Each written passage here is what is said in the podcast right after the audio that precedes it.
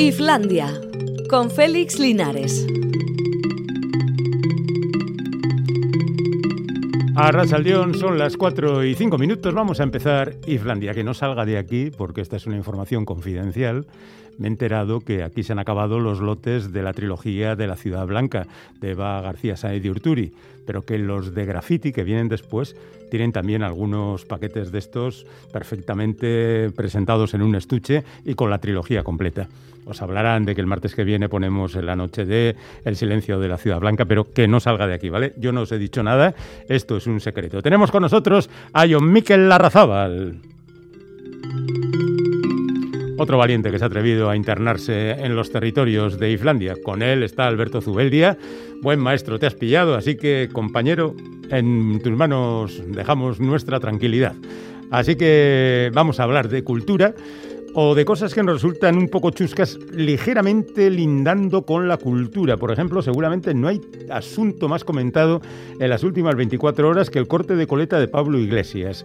En realidad lo que se debería comentar es que hay un político leyendo un libro. Bueno, con un libro en las manos, que igual ni lo lee. Pero ya me parece una declaración de principios y un buen ejemplo, por otra parte.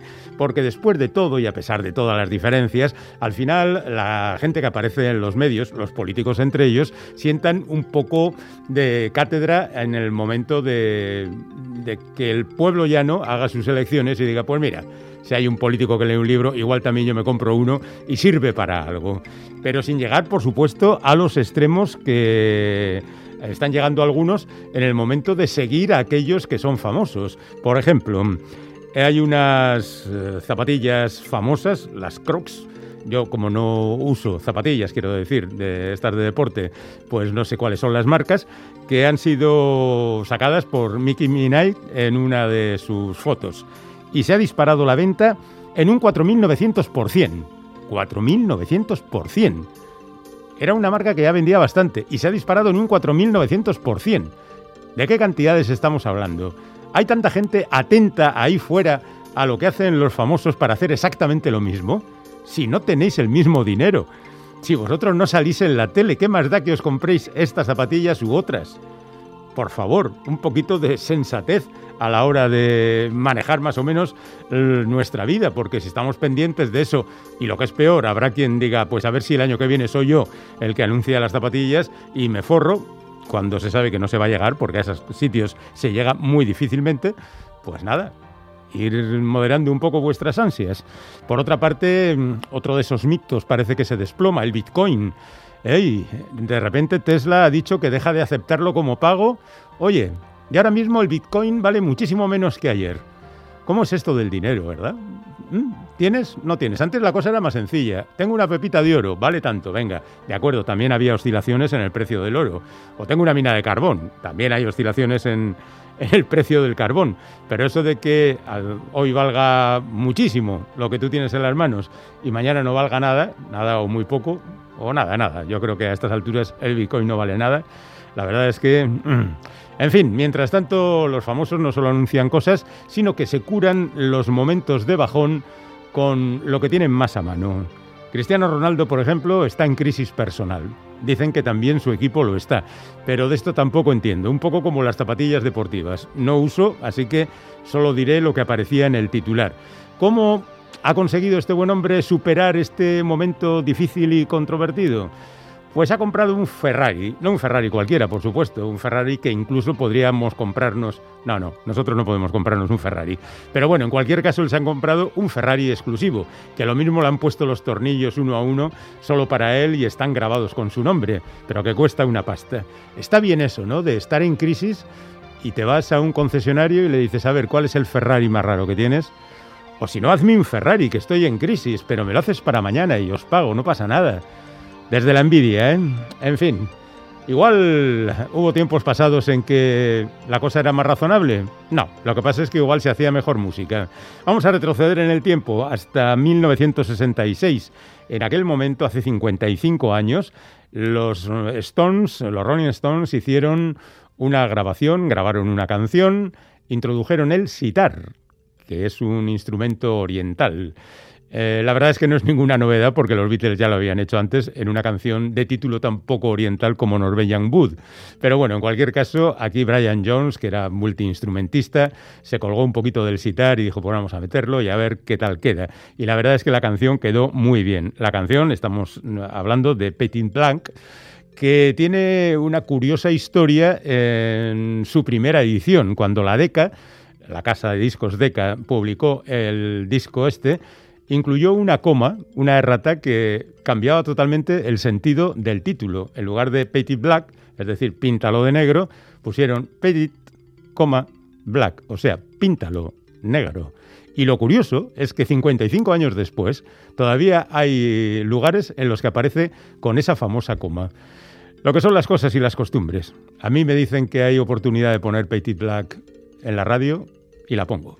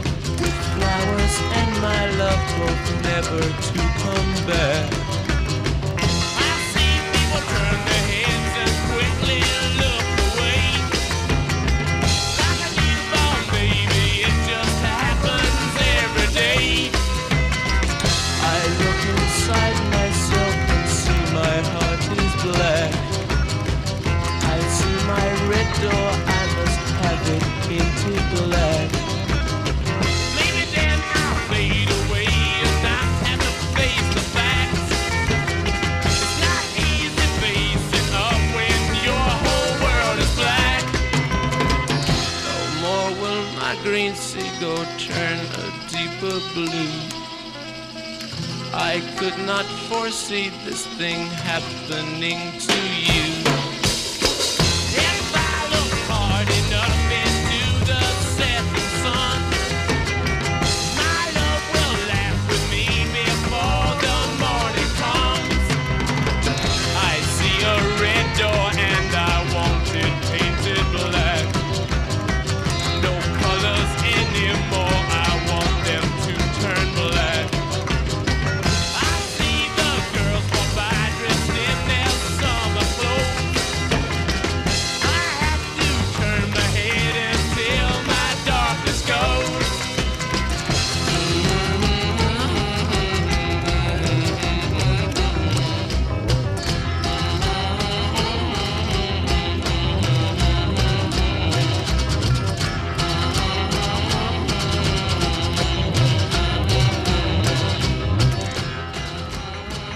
Esta es una buena semana para el cine vasco porque por fin se estrena Yargi Gustiak, que es una película que ha tenido, pues la verdad, un proceso largo y complicado por culpa de la pandemia. Pero bueno, al final la cosa ha funcionado, la película pudo terminarse después de que fuera interrumpida hace año y pico ya por eh, el estado de alerta y a partir de ahí pues han pasado muchas cosas. Pero ya digo, la película se estrena este viernes, así que hemos llamado a su protagonista, Echiar Ituño, para hablar con ella un poco. Hola Echiar, Arrachaldeón, ¿qué tal? Arrachaldeón, bueno, pues aquí estoy súper emocionada, a ver qué pasa. bueno, por fin, ¿no? Ha sido terrible lo del rodaje. Yo recuerdo que hablamos justamente con Igor el lunes siguiente a la declaración del estado de alerta y, justo cuando se había interrumpido la película, ¿no? Fue terrible aquello. Sí, sí, porque ya llevábamos bastante, eh, bastante avanzado el rodaje y nos quedaba, bueno, un poco, pues, eh, el final, ¿no? pues una una cuarta parte de la película, pues terminarla. Y justo pasó esto, no sabíamos qué iba a pasar, si íbamos a poder terminar la película, si se iba a quedar en un cajón, con todo el esfuerzo, el trabajo, la emoción que le habíamos puesto todos y bueno, pues que es un que es un milagro que esto se estrene, estoy súper contenta. Ahora lo que hace falta es que la, la gente vaya a verla y se llenen las salas, que esa es otra, claro. Bueno, llenarse, llenarse no pueden por medidas de seguridad, pero que vaya el tope de personas que pueden ir a verla. Eso es, que, que son salas seguras, están ventiladas, además que es muy bonito ir al cine, que la gente no tenga miedo, que no pasa nada. Nosotros lo decimos todos los días porque todos los días vamos al cine, o sea que estamos, estamos bien. Oye, y el resto de... porque tú has seguido trabajando a pesar de la pandemia, de hecho has terminado última temporada de La Casa de Papel, ¿no? Sí, bueno, yo ya he terminado mi parte, eh, ya he cerrado el ciclo, ya me he despedido y bueno, pues con, con toda la emoción ya la quinta parte de La Casa de Papel por la aquí la menda ya ha terminado. Sí. Pero, tú has seguido haciendo, por ejemplo, cortos, ¿no? También, durante este tiempo. Eh, bueno, he hecho, he hecho un poquito de todo. Eh, la verdad es que no he, no he, parado. Es verdad que no he parado. He hecho también algún videoclip para, bueno, un poquito así pues eh, cositas que, que, te van surgiendo, que surgen un montón. Y bueno, y ahora tengo también otro proyecto pendiente, eh, que eh, termino uno y empiezo otro, sin vacaciones ni nada. espero, espero llegar bien a fin de rodaje, que creo que terminaremos como en, en octubre o noviembre. Y bueno, así me voy a pasar el verano trabajando. ¿Y Alardea lo hicisteis durante la pandemia o lo hicisteis antes? Es, esa también nos pilló en medio de la pandemia que mm. tuvimos que pararla. Ahí es eh, donde, bueno, nos contagiamos un montón mm. y paramos y pudimos, conseguimos terminarla también, o sea que que bueno, que genial, que, todo bien, todo bien. Bueno, eh, a pesar de las dificultades. Sí, a pesar de todo, de las eh, nuevas medidas, eh, de repente todos con mascarilla, con el gel, con los antígenos, el PCR, pero bueno, a pesar de todo eso conseguimos terminar todos los trabajos, que es un gran mérito. Ya lo creo en estas circunstancias. Bueno, hablemos de Ilargi Gustiak, que es una película un poco oscura. Eh, digo esto porque eh, yo creo que os habéis esforzado también un poco en decir que no se trata propiamente de una película de terror, aunque tenga elementos fantásticos, pues no sé, incluso cierta relación con el vampirismo, ¿no? Por lo de la vida eterna, etcétera.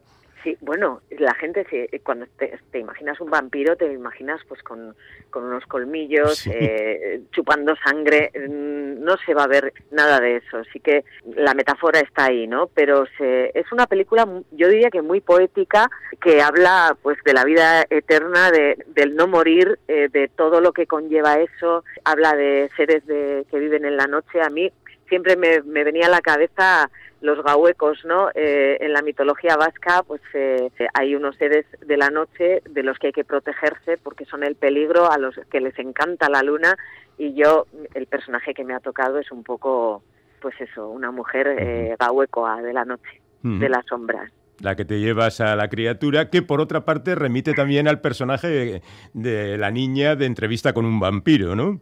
Sí, un poquito recuerda, recuerda eso, pero eh, a, los, a Euskaldun. Claro. o sea, estos son vampirillos vascos eh, que, bueno, pues eh, son buena gente, van en manaditas, se esconden, eh, van de guerra en guerra, ahora están eh, al final de la, creo que la de la guerra carlista mm. y bueno se van un poco escondiendo y van siguiendo las guerras porque son un poquito pues se alimentan un poquito de los de los que han caído en el campo de batalla. Pero bueno, eso está todo contado muy sutilmente, pero ya te digo, es un poco la metáfora de el tiempo eterno, el, la vida que no eterna que no es vida, porque al final la vida cuando no tiene un, final se convierte en un en una cosa repetitiva, llena de soledad. Bueno, un poco que se acerca, la historia se acerca más a eso que a un que al género terror. No, creo que no va a dar mucho miedo. No, ¿verdad? No, no. Eh, aunque volvamos otra vez al asunto de la pandemia, claro, para ti, no digamos ya para Sorión Equileor, el paso de unos meses no significa nada, pero para Aisea Carneros, que tenía 12 años, me parece, ¿no? Sí, sí, sí. claro, la preocupación más grande era, bueno, si tenemos que dejar esto un año parado y volver a retomarlo, Aisea ya no va a ser igual que era porque crecía a una velocidad supersónica. Claro. Y entonces parte de la preocupación era esa. Eh, si no terminamos ahora, la película no se va a acabar. Eh, pero bueno, conseguimos eh, retomarla, creo que fue en junio, con la desescalada y, y ahí sea, bueno, no había cambiado tanto. Y por cierto que es una pedazo de actriz impresionante. O sea, está en la película, hace una protagonista, pero exagerado. O sea, alucinante. Es muy emocionante trabajar con ella y verla. Y dices, madre mía, con lo que me ha costado a mí años de escuela aprender todas las técnicas de la interpretación y mírala, ella pura intuición eh, y te, lo hace todo increíble. Está ahí sea Carneros, o sea, quedaros con el nombre. Supongo que también se aprende de eso, ¿no? Muchísimo, muchísimo. Porque, bueno, hay una naturalidad ahí, algo innato, orgánico que, que, no está pensado, que sale natural, que, que ella lo tiene, pues porque a su edad tampoco eh, das muchas vueltas a la cabeza y, lo haces todo natural, entonces de ahí de ahí puedes agarrarte. Mm. Yo, una actriz profesional, me agarraba de esa naturalidad de Aisea para para yo también sacarlo todo un poco desde las tripas. Y ha sido un trabajo muy bonito. Bueno, también algunos veteranos, Solión, tampoco creo que no tiene ningún método, ¿eh? que es también muy intuitivo. sí, yo, también un poco, yo también un poco así, sí, sí. Quitando algunas cosas así de cómo coger el aire, unas cosas físicas que te ayudan, como las apneas, tampoco es, es sentir en el momento y ya está. Al fin y al cabo, en tu carrera, la profesión de policía te ha venido bien, ¿no? Desde Goencale hasta la casa de papel. Oye, sí, sí. Y, fíjate que decía yo, mira, acabo uno, acabo de hacer de policía y ahora me llaman para hacer de policía otra vez. ¡Qué pereza! me daba. Y fíjate, fíjate hasta dónde me ha llevado, ¿no? La verdad que sí que me ha venido muy bien haber, haber practicado un papel mm. durante casi 14 años en Goencale, que ya te da pues una soltura y un y un manejo del código policíaco, ¿no? Que bueno, a la hora de hacer el casting de la Casa de Papel, pues me vino eh, efectivamente muy bien. Y después de la Casa de Papel, ¿qué es lo que ha ocurrido? Porque eso ha sido un fenómeno mundial. No sé, te habrán ah. llamado de la Patagonia para robar algo. pues eh, acabas de dar en el clavo, además. no fastidies. sí, señor, de Chile de Chile me han ofrecido eh, una cosita así, una serie, bueno, eh, no puedo avanzar mucho, pero tengo un papel pequeño de villana para grabar en, no sé si es en Santiago de Chile exactamente, y también eh, me han ofrecido participar en un programa de allá de, viajes por Chile. Entonces creo que en noviembre pues pues me iré, no sé si a la Patagonia, pero por mm. ahí, ya, ya. a la Patagonia chilena. Pero qué bien, porque allí será verano. Exactamente, que, funciona al revés. Y bueno, también me han ofrecido otra serie de Netflix que se va a rodar ahora en Vizcaya, que se titula Intimidad. También eh, estoy en la, en la próxima película de Paul Urquijo, Mirati, que, que, va a arrancar creo que en agosto a, a rodarse y y cositas también para el año que viene que todavía están un poco en el aire. Bueno, bueno. Creo que no vas a coger vacaciones este año, ¿eh? ni el que viene. Este año no, pero bueno, y trataré, si me voy para Chile, trataré de perderme un poquito por ahí. Paul Urquijo es el director de Rementari, que fue también otra película con, con la que debutó también otro talento natural, ¿no? Sí, bueno, eh, lo de Paul es en el género fantástico. Él es una máquina, o sea, una máquina. Y bueno, este proyecto que tiene entre manos va a ser una cosa grande. Hay una leyenda por ahí que dice que lo primero que tú hiciste delante de las cámaras fue lo que necesitas es amor. ¿Esto es, cierto o no? ¿Es verdad? Eso es verdad. En la tele fue lo primero. Sí, porque estaba yo en la escuela de teatro de Basauri y vinieron eh, un poco, pues querían reconstruir una historia de una pareja de, ancianos de Santurci que, habían pasado la guerra, bueno, eh, toda esa historia de amor. Entonces vinieron a la escuela de teatro a hacernos el casting y bueno, pues yo me cogieron a mí para hacer de, de, la, de esta mujer que era sardinera, que el marido había estado en la cárcel y bueno, reconstruimos un poco esas historias que luego va, iban contando. Yo hacía de la sardinera de Santurce, sí. qué curioso. Y, luego en cine al principio eh, hiciste varias cosas con Pachi Barco. Tu primera película es la de Pachi. primera, sí, en 35 milímetros. La, primera cosa que hice en cine yo fue con, dirigida por Pachi Barco, El final de la noche, rodada en Donosti, y se estrenó en Zabaltegui y sí, y luego hiciste Sabin para televisión y El cazador de dragones también con Pachi. También, mm. también. Sí, sí. La verdad es que tú siempre te has debido llevar bien con los directores porque repites mucho. Has repetido con Lara Izaguirre, con Pablo Malo. Sí, es verdad, es verdad. Mira, pues no lo había pensado, pero sí, es verdad. No me he llevado mal con ningún director hasta ahora, claro, porque es que son los capitanes o las capitanas del barco y claro, hay que plegarse a ver, intentar eh, entender que hacia dónde quieren llevar eh, la nave y, remar. Entonces hay que hay que entenderse como sea. No he tenido ningún disgusto de llevarme fatal con un director y dejar el trabajo a medias ni nada por el estilo, no, no. La semana que viene damos en la noche de El silencio de la ciudad blanca. ¿Qué tal con Daniel, que este ya venía como muy maleado de otras películas? pues mira, fue una... Claro, porque te, te dicen, es, es un tío muy serio, tiene muy mala hostia, tal. Eh, hijo, yo, yo lo que me encontré es, es un es un donostiarra, sí, con, pues con ese carácter igual un poco rudo a la hora de decir las cosas, pero como, claro, yo también soy soy de barrio, soy vizcaína de, de barrio, pues nos entendimos enseguida. Y a mí me trató con un cariño, yo fui a hacer una cosita muy pequeña y me, bueno, me acogió, vamos, que yo me sentí en casa, la verdad, con Calpar Soro. Tengo que decir que no he visto la película, así que la voy a ver cuando, cuando la pongas tú. El martes, el martes. a esa hora. Exacto. El martes eh, ahí estoy viendo, viendo Muy bien. el de la Ciudad Blanca. Oye, eh, yo no sé si significa algo especialmente para ti el Campaya, ¿no? Porque me parece que es un papel tan intenso y tan terrible el que hiciste que, que no sé, ¿eh? igual tiene una significación especial. Pues fue, pues sí, sí, fue una manera de trabajar que a mí me rompió todos los esquemas, eh, la de Imanol Rayo, ¿no? Porque él eh, dirige, tiene una manera muy específica de dirigir, ensaya muchísimo, es un poco eh, estilo Berman, ¿no? Un poco así, todo muy minimalista, muy concentrado, muy sutil, muy de ojos. Entonces nos pedía básicamente sentir todo y retenerlo hasta el máximo. Que es un ejercicio dificilísimo. Tú siente, pero que no, intenta que no salga nada de lo que estás sintiendo. Y claro, al final es inevitable que salga todo, todo sale en pequeños gestos, en, pero es tan pequeño que él buscaba todo el tiempo esa sutilidad y aprendí muchísimo. Uh una barbaridad. Aguantar el primer plano es tremendo. Sí, sí, y, y ahí no, no hay trampa ni cartón, tiene que, tiene que estar lleno de, muchísimas mm. cosas. Y mm. bueno, ese es el trabajazo, mm. ese es lo bonito. Así que bueno, pues el personaje de, Carmen pues me llenó mucho, la verdad. Bueno, yo debo decir aquí que mi única experiencia cinematográfica la compartí con Itziar en Baselfi y la verdad es que fue estupendo rodando en una Semana Santa. En una Semana Santa, una mañana, ¿verdad? madre mía. Fantástico.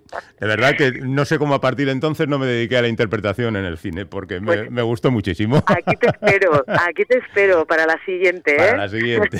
bueno, la siguiente, la de ahora mismo es Ilargi Gustía, que ya está en cines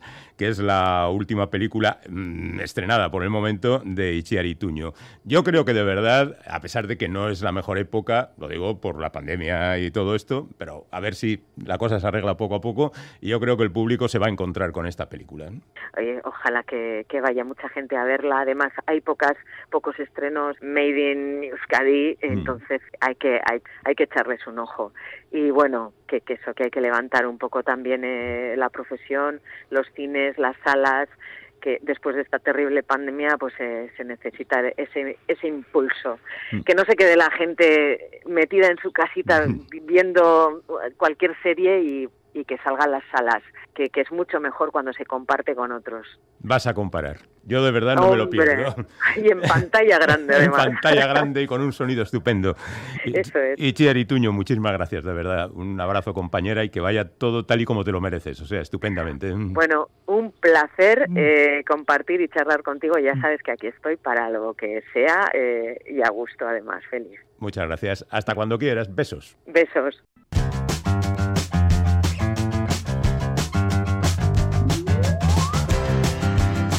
Islandia, cuando lo pop no es plof.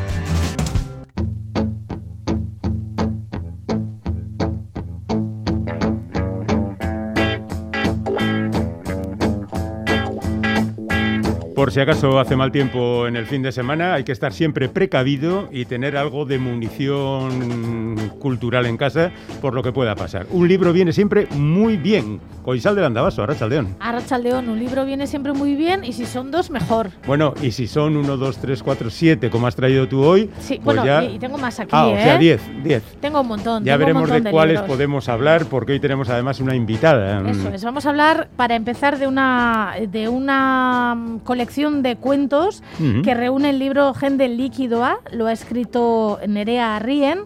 Ella, ella es una escritora de Lekeitio, que por si no sabéis es una localidad vizcaína de la costa, 7.000 habitantes en invierno o censados. ¿7.000 solo? Censados, 7.000 ¿No? y pico, censados. Ay, Luego habrá más, pero más bueno. gente o menos gente que viva, no lo sé. Que nos llame alguien de Lekeitio y nos diga cuánta gente realmente... 7.213 y tal. Pues no, no sé cuántos son. Bueno, total, que pero ya no vive en Lekeitio, creo. ¿eh? Bueno, ya se lo vamos a preguntar. Vale. Eh, estudió bioquímica, estudió piano, se dedica a la docencia y escribe, como decimos, este no es su primer libro. ¿eh? Hay gente que sirve para todo. Hay gente que es muy lista. Sí. Y pues eso, pues aquí tenemos una de ellas, Mm. Nerea Arian, que si te parece le vamos a saludar. ¿no? Claro, Nerea, Rachaldeón. Arracha León. Hola, ¿qué tal? ¿Cómo estás? Pues aquí, escuchando. En, Le- en Lekeitio no, ¿no? No, no, no, estoy, estoy en Donosti. Ajá. ¿Y Sí, tú, sí. ¿Y tú crees que son solo 7.000 los habitantes de Lekeitio? Bueno, yo, yo te diría que en verano incluso No, bueno, en verano nada. Eh, nada, pues no sé, no sé ni, no sé qué decirte, porque ya soy un poco extranjera por Lekeitio, no, no, Uy. no voy mucho. Uy, uy, uy.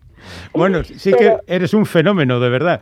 Porque te atreverte a decir por la radio que no vas mucho por tu lugar de nacimiento y luego publicar un libro con 13 cuentos, lo tuyo es valor.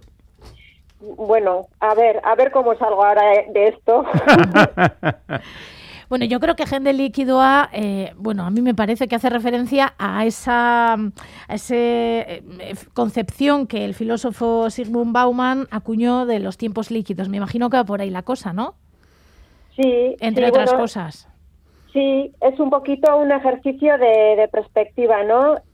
Pues eh, eh, es como si, bueno, eh, lo que he intentado es coger eh, un zoom y en un principio me he puesto, pues digamos que fuera de, en un punto de vista fuera de, de lejano y, he visto pues como la marea líquida que somos eh, como decía Bauman, pues bueno, pues con sus características eh, de la sociedad líquida, pues un poco, pues eh, eh, bueno, pues que vivimos un poco eh, dudosos, eh, que, que nada es para siempre y que, que, que lo cambiamos todo constantemente, eh, que vamos eh, pues, pues sin rumbo, un poquito pues lo que representa el usar y tirar, pues la idea de, del poliamor, un poquito lo, lo que decía él pues eh, en, en, su, en, en, sus postulados sobre la, la, sociedad líquida, ¿no?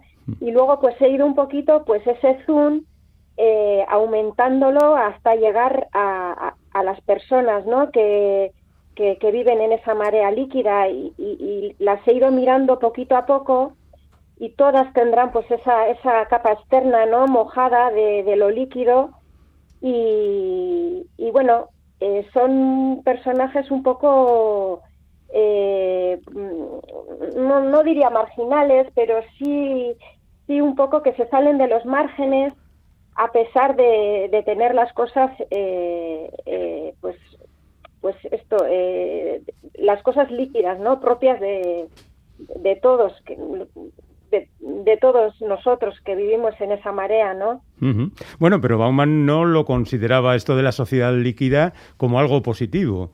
¿Tú lo ves también el mundo y la sociedad y a todos nosotros en plan negativo o, o es un momento que has tenido?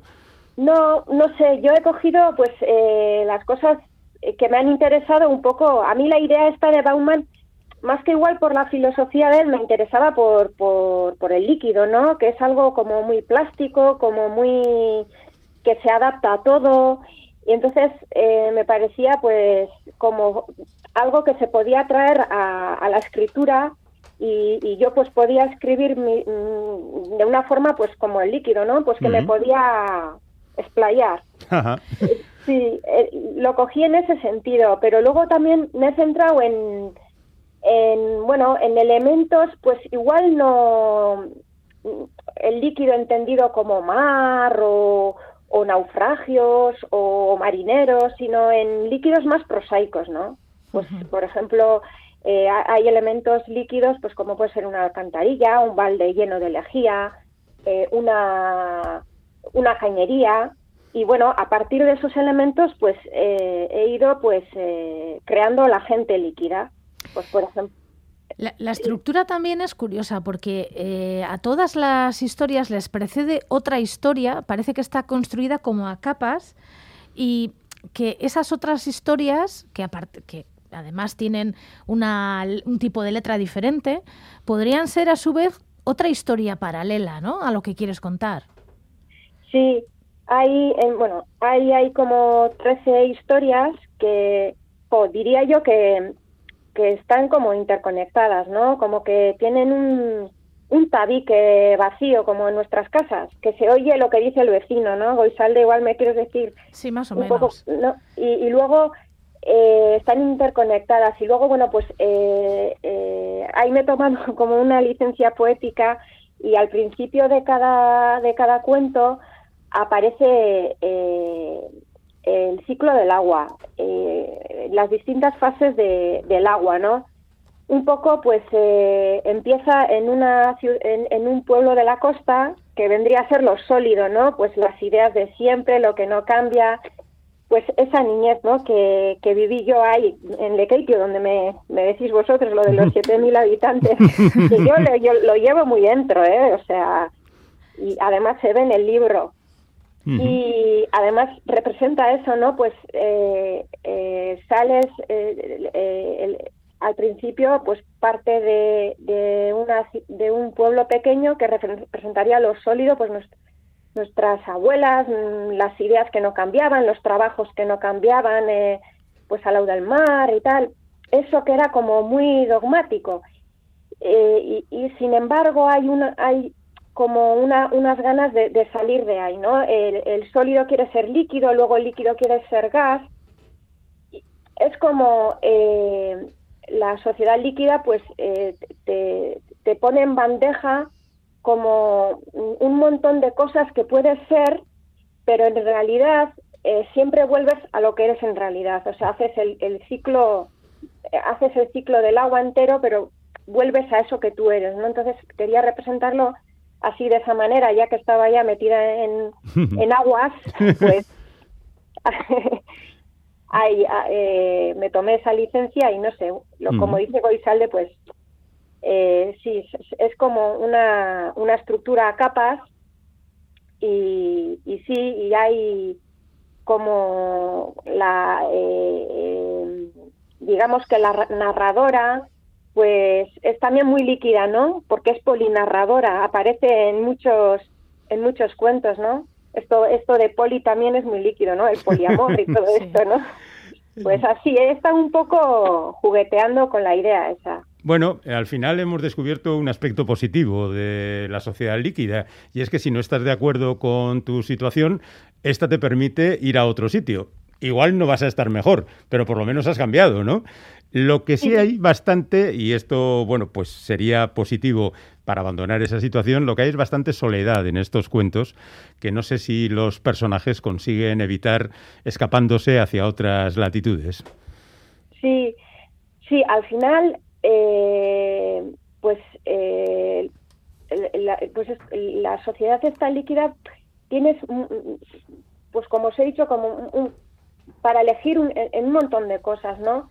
pero eso crea como una especie de, insatisfacción, un vacío, ¿no? Que, yo he tratado de, llenarlo, pues, eh, de alguna manera con, estas aguas, ¿no?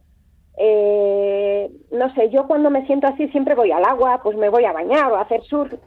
Es como eh, he intentado pues eh, trasladar esas soledades en, los distintos cuentos y esas, esas sensaciones de, vacío. Y tal vez los personajes, bueno, pues sí que son un poco no sé, como contradictorios, porque eh, al final están, como tú me has dicho, pues parece que están solos y tal, pero no sé, como que tienen mucho teatro, ¿no? No, no, no, nos parecen como que son como muy de cuento los personajes. Hay mucho postureo, ya veo. Eso, sí, sí, sí, eso es postureo, tú lo has dicho. Oye, sí, apetecía. Oye, Nerea, se nota que eres de la costa porque eh, a lo largo de todo el libro y de, los 13 cuentos, no solo agua, hay también muchas referencias a peces, a, a cosas relacionadas con el mundo de la costa, ¿no? Y hay una frase que me ha gustado mucho que se titula, claro, lo que pasa es que como te has ido a vivir a una ciudad con mar, me vas a destrozar un poco la pregunta que te quería hacer, pero bueno. Seguro que no. Costalde anjaio de norok aurkitu behar du nonbait bere. ¿Tú has encontrado eh, tu parte de mar en Donostia? Hubiera estado mejor si te hubieras ido a vivir, por ejemplo, a Iruña, porque esto queda muy bien. Pues imagínate, sería una catástrofe. Uy, no digas eso. Hombre, la falta del mar es agobiante. Ah, vale, vale, por eso, vale, vale. A ver, yo he vivido muchos, mucho tiempo en Bilbao, o sea, o sea a mi ah. favor dice mucho eso. Bueno, pero en Bilbao hay mar, ¿eh? A pesar de los pesares. Sí, es verdad, hay, hay ría y, y sí, bueno, el mar llega hasta la casa de Goisalde. Un poquito más adelante. Mi casa mm. tiene vistas al mar. Goisalde, tú, tú eres mucho de mar también. Yo he visto en Yo, muchísimo. unas fotos, mm. pero muy bonitas además eh, de Zorroza y así, que pone. Sí, sí, tú, tú, le ves como gente líquida también, ¿no? A Goisalde. Sí, sí, Goisalde es líquida total. Total, total. además, además la conozco del Twitter, o sea, imagínate, Twitter y eso sí que es líquido. Eso sí que es líquido. bueno, en el Twitter surgen cosas muy mm, sólidas. sólidas ¿eh? bueno, depende. hay días, hay días para todo ello. Oye, eh, eh, Nerea, antes de que se me olvide, también haces alguna referencia a la pandemia. Eh, ¿Cómo ha sido para alguien que necesita acercarse a los espacios abiertos esa situación de restricción? Pues mira, yo en la pandemia no te creas que he estado tan mal. ¿eh? eh te refieres igual a confinamiento. Sí, claro, eso, al, momento en que no se podía salir. Pues, pues mira, escribí un montón, un montón, un montón. Y además eh, escribí de una manera diferente, porque Normalmente, ojo, pues en el día a día, pues con los críos y así, te queda como X tiempo para ti, para escribir, y además eh, se refleja mucho en tu forma de escribir eso, porque eh, eh, escribes capítulos cortos, como hay un estrés en esa escritura, no tiene por qué ser negativo, ¿no? Pero hay como algo como, no sé, como que, que se nota, ¿no? la prisa, tu, tu estado. Sin embargo, en la pandemia eh, escribí un montón y además escribí desde, desde un punto de vista como muy observador, como muy pausado, eh, tranquila, como no tenía otra cosa que hacer que estar y pues... Eh, o, sea que te va a salir un próximo libro increíblemente bueno. Imagínate, no sé, no sé ya. sí, mujer. Ahora, ahora tengo que opositar. O sea que... Ah, vale, vale. Ahora no estás por la labor, ¿no? No, no, ahora estoy estoy un poco parada en ese sentido, sí. Bueno, pero pues, bueno, en la pandemia sí que escribí un montón. Escribí un libro para para joven para jovencitos, Echaga Betuac, y terminé terminé Handel Líquido también, o sea que... Bueno, bueno, bueno, bueno. Bueno, pues eh, busca un ratito ¿eh? para seguir escribiendo, aunque ya entiendo que esto de las oposiciones es una cosa muy, muy, muy absorbente. Pero bueno, en cualquier caso lo que queremos es hablar contigo dentro de X tiempo, ¿vale? Eso está hecho. Vale, Nerea Rien, muchísimas gracias. Un beso. Bueno, ha sido un placer, ¿eh? Que ricasco. Es que ricasco, Seuri Agur. Vaya, Gur. Estábamos tan tranquilos y tan contentos hablando con Nerea que se nos ha ido el tiempo. No sé cuántos libros vas a tener oportunidad de recomendar a nuestros oyentes. Bueno, mira, voy a recomendar, como la gente a lo mejor no sabe qué hacer, Sí, y este se va a quedar en casa, sí. eso es. Pues voy a recomendar para empezar libros infantiles y juveniles. Para infantiles, calmar a las fieras. Eso es. Por ejemplo, tenemos dos libros que tienen que ver con los estados de ánimo. Sorpresa y Aserrea. Aserrea es de Íñigo Astiz y de Leire Salaverría, son las ilustraciones. Y bueno, explican un poco qué es el enfado, cómo tiene una parte positiva, cómo genera otro tipo de, bueno, pues de sensaciones y de sentimientos en los chavales y en las chavalas. Sorpresa eh, es de Agurchane Ortiz y Enrique Morente, no el cantador, el cantador que ya sabéis Vale, vale, que ya no está entre nosotros tiempo ya, sí. físicamente, igual está ah, En su espíritu. por la Ouija. Pero, eh, vamos, que es un dibujante maravilloso que hace unas cosas estupendas. Y aquí, con Agurchane Ortiz, sobre sorpresa, lo que hacen es un poco, eh, bueno, pues explicar cómo una sorpresa puede generar cosas buenas y malas y cómo afrontar todas esas cosas. Y luego también quiero co- recomendar otro, Garasi Camio y Julen Rivas han hecho Galdu Dena Asaldu de Adilla, donde unos chavales pues están buscando, ¿no? Es la búsqueda y una especie de misterio y tal que resuelven. Pero aparte de esto tengo más cosas, ¿eh? Ya, pero yo veo a Dani, Rápidamente. ¿eh? A ver, Dani, venga, una cosa solo. Maisha Sugasti, ¿me dejas decirla? Venga. Maisha Sugasti es una escritora que ha escrito Osto en el sur dura Unatua. Es un libro de poesía de Balea Zuría que de verdad que recomiendo porque últimamente está publicando cosas maravillosas y grandes poetas y está descubriendo poetas. Vaya, Esta es vaya, una. vaya. Maisha Sugasti. Pues ténganlo en cuenta. Muchas gracias, Goisalde. Agur. Después de la publicidad viene Dani.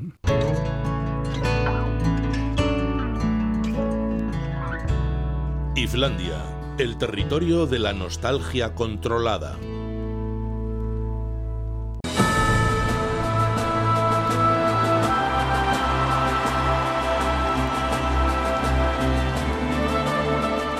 Hemos hecho bien en quedarnos hoy solamente aquí el feo y el malo, porque creo que vamos a tener a un puñado de buenos acompañándonos hoy en la sección de Heavy. Dani Álvarez, Arrachaldeón. A Racha al León. Estoy equivocado al pensar que hoy tenemos a unos auténticos santos dentro de la música. Gente buena. Gente buena que, se nota que, no está falta. Mm. Quique. Se nota que no está aquí, que hay sitio en el estudio, buenas vibraciones. Ajá. Y una de las bandas más queridas dentro del género metalero, eh, como son los Anthrax, de los que quiero hablar hoy, porque me estoy dando cuenta de que he hablado pocas veces de Anthrax para lo majos y lo buenos que son. A ver, con ese nombre, en principio no vamos a creerte demasiado acerca de su bondad. Ellos ya se llamaban Anthrax antes de que el, El Anthrax, Anthrax. se pusiera de moda, ¿eh? Vale, vale. que- porque Anthrax cumplen este año 40 años de, de existencia. ¿eh? Bueno, del año 81. Son del 81, es una banda fundada en, eh, en Nueva York, ellos son neoyorquinos, aunque como sabes que están categorizados como eh, uno de los cuatro grandes del thrash metal junto con Metallica, Megadeth y Slayer, hay quien piensa que son californianos. No, no, ellos son de, son de Nueva York y además eh, lo llevan muy a gala y quizás por eso eh, son los más inconformistas, los más peleones de los cuatro. You're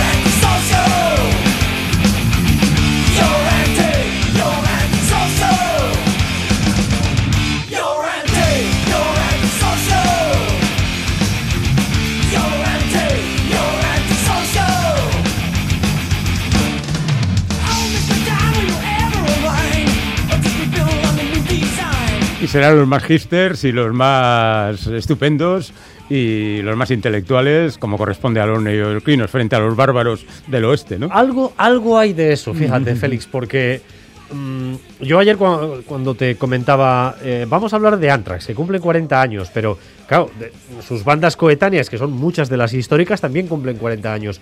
Eh, ¿Qué hace a Anthrax eh, especiales? Bueno, en primer lugar, que es una banda muy querida.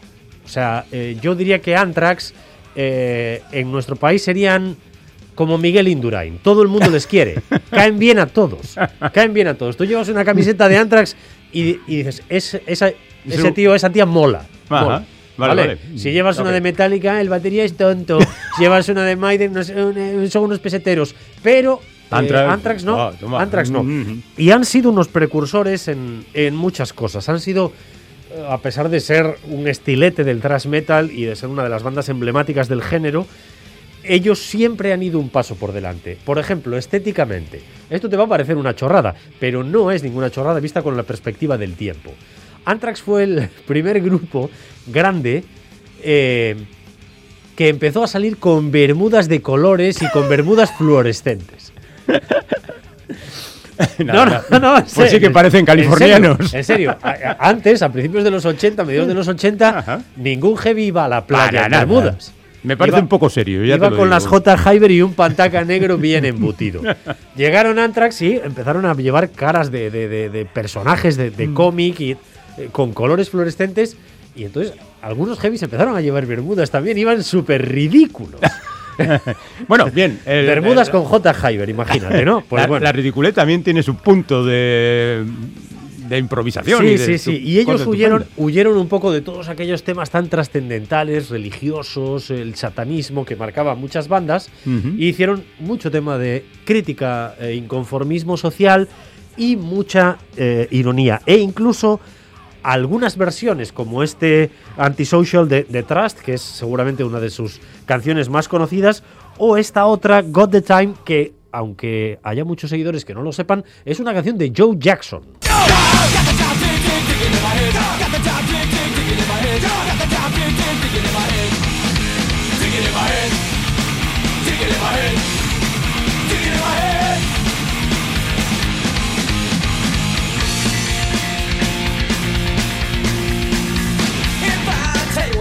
Pues no lo parece, ¿eh? No lo parece, ¿verdad? No. Eh, esta no falla nunca en mis pinchadas metaleras. ¿eh? Cuando voy a pinchar, a un- Funciona cuando voy a pinchar ¿no? algún sitio, siempre pongo Got the Time de, de Anthrax. Eh, que, em, como ves en sus ritmos, son mucho más variados, mucho más neoyorquinos, tú lo decías antes, eh, que esas bases muy lineales, muy repetitivas del, del thrash metal en general, ¿no? Y eso les ha permitido para conectar bien con sectores eh, no puramente metaleros eh, e incluso jugar mucho con el cómic, las series de televisión y el cine. Anthrax están en un montón de bandas sonoras, eh, han tenido guiños, cameos en muchos programas de televisión y le dedican una canción, por ejemplo, al juez Dredd.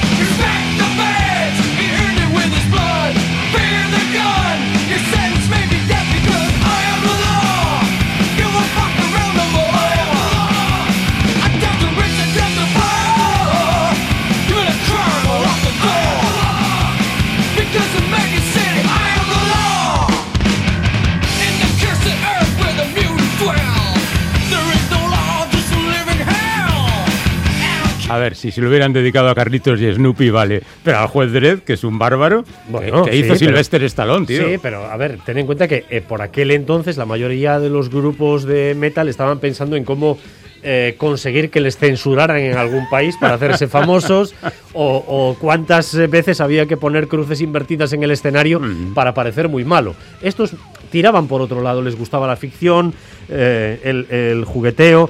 Eh, hablamos de un grupo que además eh, ha tenido muchísimas, eh, muchísimos cambios de formación a lo largo de su historia. Han pasado tres cantantes por Anthrax, un montón de, de, eh, guitarristas, pero en la columna vertebral que se mantiene hoy tenemos a, a Frank Bello, a Charlie Benante, al cantante Joey Belladonna, a la guitarra John Doné y a la guitarra también al, al más querido de todos, que es Scott Ian, el otro de los guitarristas, que es un tipo divertidísimo, divertidísimo, amigo de todo el mundo. Yo lo he visto hasta hacer monólogos y el, el tío, la verdad es que es un tío eh, fascinante. Eh, han, han sacado 11 discos de estudio, menos quizás que otras bandas, pero nunca han pegado un petardazo. Tú repasas la, la discografía de Anthrax y no te vas a encontrar un disco, para entendernos, un Sanenger, como hicieron Metallica, ¿no? un, un disco que no te has vuelto a escuchar nunca de lo malo que es. Han mantenido bastante, bastante bien eh, el nivel. Y una de las particularidades de su cantante histórico, eh, Joey Belladonna, es que eh, tiene eh, eh, antepasados de los indios nativos americanos. Y sobre esta historia también hicieron Anthrax una canción titulada precisamente Indians.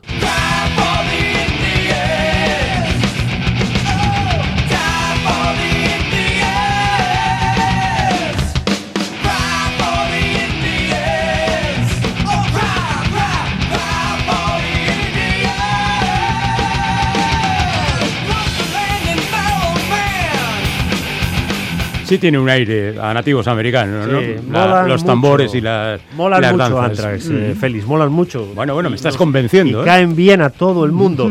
Eh, rompieron cánones estéticos, fueron más allá de los clichés establecidos para el género en aquel momento y también rompieron con el molde musical, porque se asociaron con raperos que mm, en los 80, principios de los 90, eh, eran eh, auténticas celebridades, como por ejemplo Public Enemy.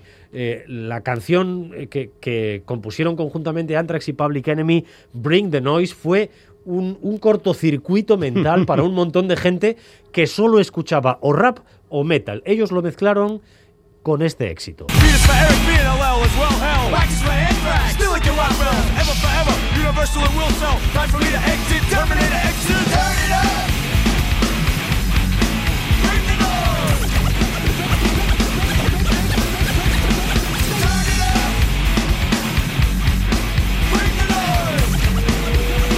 Ampliando mercado, que se dice. ¿eh? Hombre, y tanto que ampliaron mercado que después eh, otros muchos grupos eh, siguieron esta, esta estela de, de mezclarse con bandas de, de rap. Esto fue, bueno, algo que en los 90 tuvo bastante eco hasta que salieron las bandas que ya solo hacían este tipo de música. Por ejemplo, Rage Against the Machine. Ajá. Bueno, pues Anthrax estuvieron eh, mucho antes.